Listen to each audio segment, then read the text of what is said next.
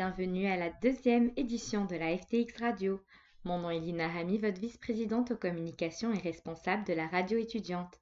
Avant de commencer, l'ensemble de l'équipe de la FTX Radio est énormément reconnaissante envers tous les étudiants, les enseignants et l'ensemble de la communauté juridique d'avoir eu confiance en nous. Grâce à vous, on a pu persévérer pour une nouvelle année. D'ailleurs, cette année au programme, on vous garantit des nouveautés. Nous mettons aussi à votre disposition notre messagerie privée sur Instagram à titre de boîte de suggestions ou de commentaires. Pour le premier épisode de cette année, Sonia Agougou, la présidente de la ETCO, a gentiment accepté d'être l'invitée de mes très chers collègues Gina et Sophie.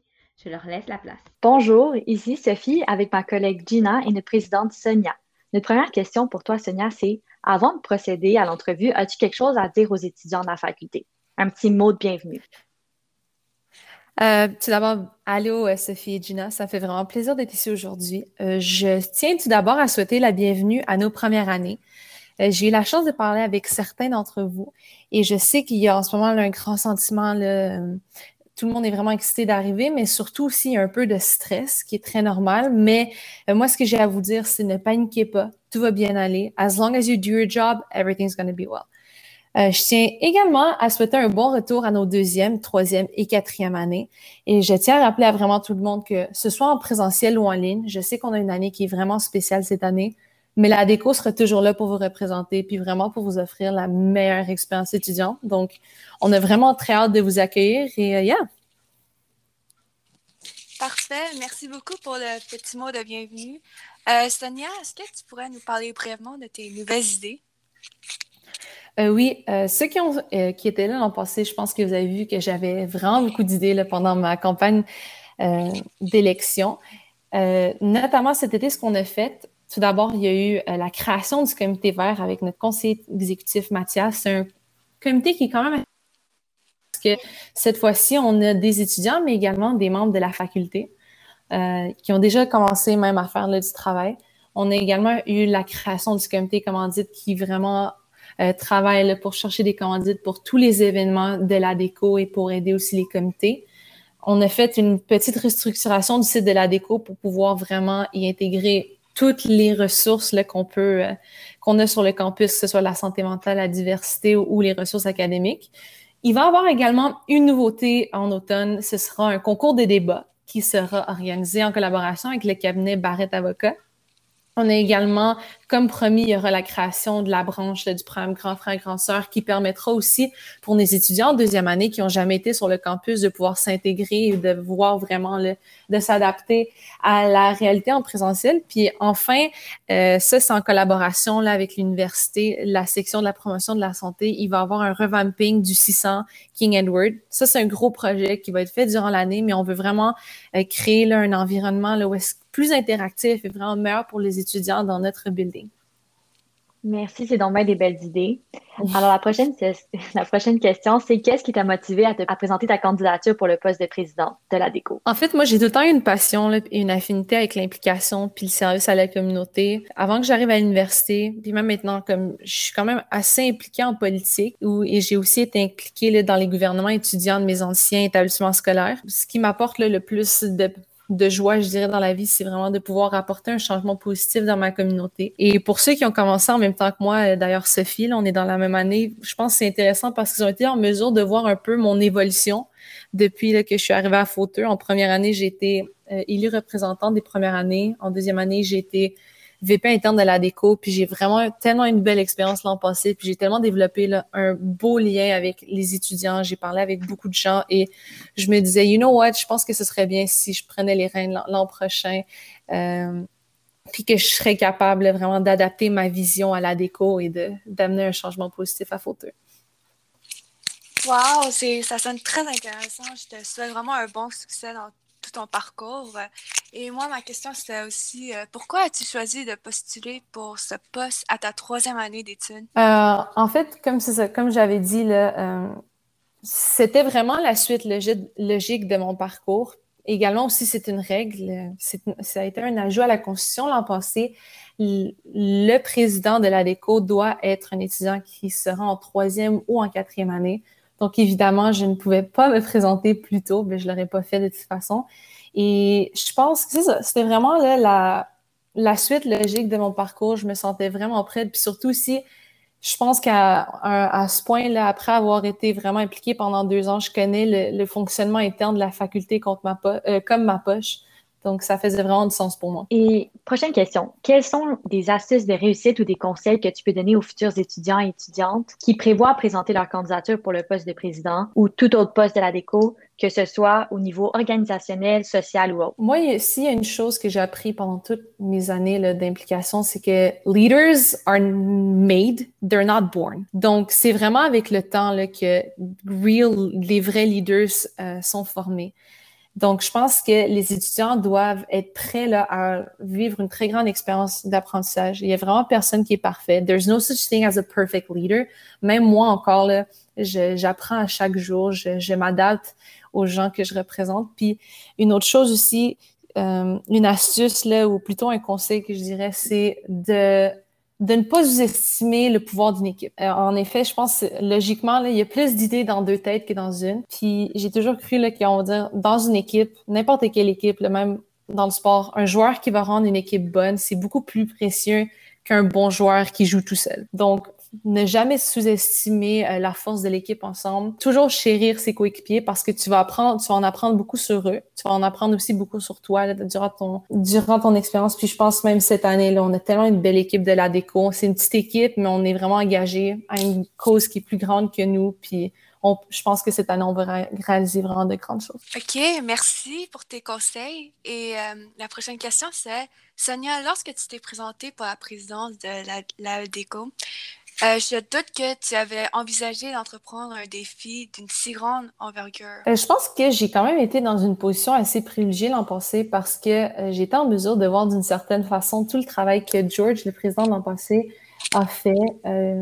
J'ai vu là à quel point c'était une position là, qui demandait beaucoup de temps, beaucoup de sacrifices. Donc, en quelque sorte, je savais là, ce, que, ce, qui m'attendait. Évidemment, cet été, s'il y a une certaine transition, j'ai dû m'adapter au, au, à la quantité de travail, mais tout de même, là, je je peux pas dire que je m'y attendais pas. Et tout de même, là, grâce à ça, je pense, ça me permet d'être encore plus capable de prendre toute la charge de travail, de faire des sacrifices, puis vraiment de rester à l'écoute de tous les étudiants. Merci. Donc, la prochaine question, c'est une forme démographique de nos étudiants sont situés hors de la région d'Ottawa et de Gatineau, notamment une majorité viennent de Montréal ou des régions euh, qui vont jusqu'en Gaspésie. Dans ce cas, comment crois-tu que les étudiants pourront établir un réseautage tant avec leurs collègues que les professeurs, les juristes ou même les professionnels du domaine? Je pense que c'est une excellente question, que c'était une bonne question pour l'an passé, puis c'en est encore une meilleure pour cette année.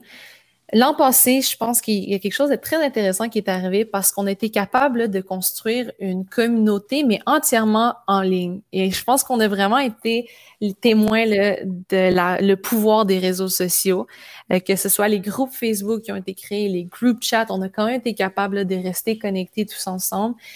Euh, cette année, c'est la même chose. On, essaie de garder cette communauté en ligne parce que je pense que c'est quelque chose qu'on doit chérir et surtout à cause du fait qu'on aura quand même une partie de nos étudiants qui vont rester en ligne et on va continuer là à amener ce sens d'appartenance à, la faculté, que ce soit par euh, que ce soit avec la radio par exemple ou même surtout avec FTX Merch, FTX Merch par ailleurs qui revient encore pour une deuxième année et qui est encore, plus fort que l'an passé. Donc on est très hâte de partager euh, nos projets avec les étudiants, mais aussi, je pense que chacun des VP de l'ALECO eux aussi, en ce moment, ils travaillent vraiment fort là, pour amener une bonne expérience euh, aux étudiants, que ce soit avec Abby qui euh, organise la journée des clubs qui sera, en ligne et accessible à tous les étudiants cette année. Euh, Lina qui travaille très fort avec la radio et le mot de l'assaut.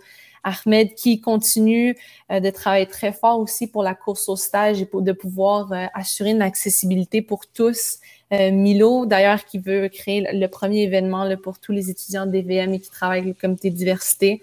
Florence avec le programme Grand Frère et Grand Sœur. Gabriel qui travaille très fort avec le comité euh, sport, euh, qui a fait un très, très beau calendrier d'événements qui seront en ligne et en personne, et également les Log Games.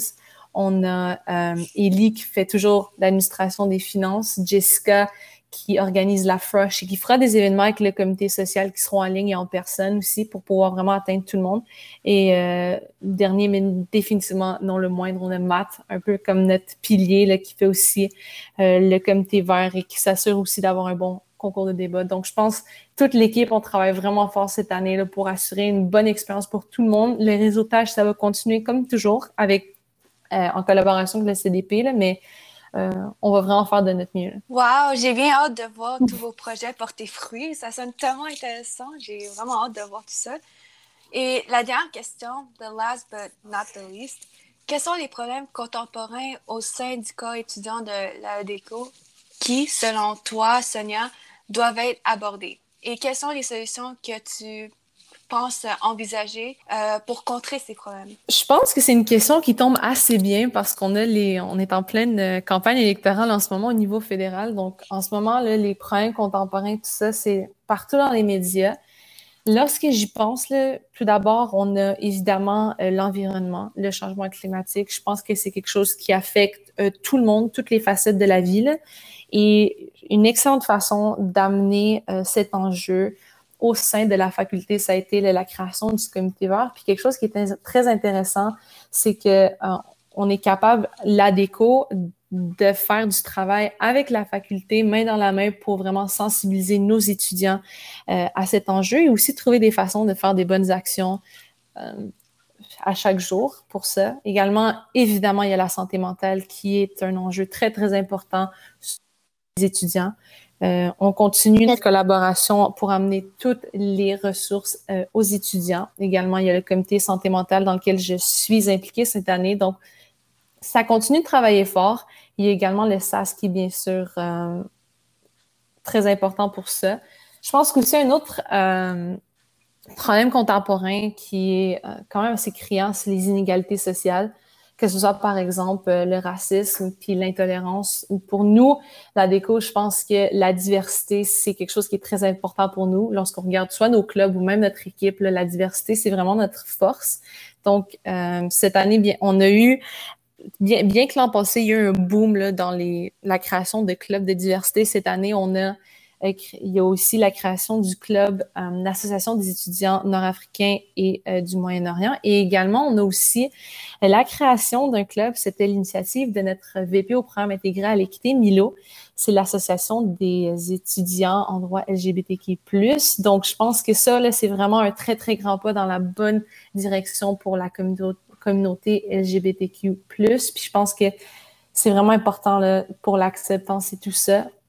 De l'autre côté, je pense aussi il des inégalités sociales. Je pense aussi la question monétaire, c'est quelque chose d'important. On essaie vraiment, nous, de notre côté de la, de la déco, d'alléger euh, ce poids. Euh, normalement, chaque année, il y a une tradition d'offrir le code civil aux étudiants de première année, mais cette année, on a fait des démarches pour que le code soit offert à tous les étudiants. Donc, cette année, la gracieuseté de la Chambre des notaires, euh, tous les étudiants en droit de fauteuil recevront euh, un code civil gratuit. Puis également aussi, on a euh, quelques exemplaires de livres qui sont restés euh, du service du livre. Donc, certains seront vendus à un prix, bien sûr, le très moindre, comme on a des juristes classeurs, des codes. Puis il y en a d'autres aussi qui seront donnés. Puis ça, on fait ça vraiment pour aider la communauté étudiante.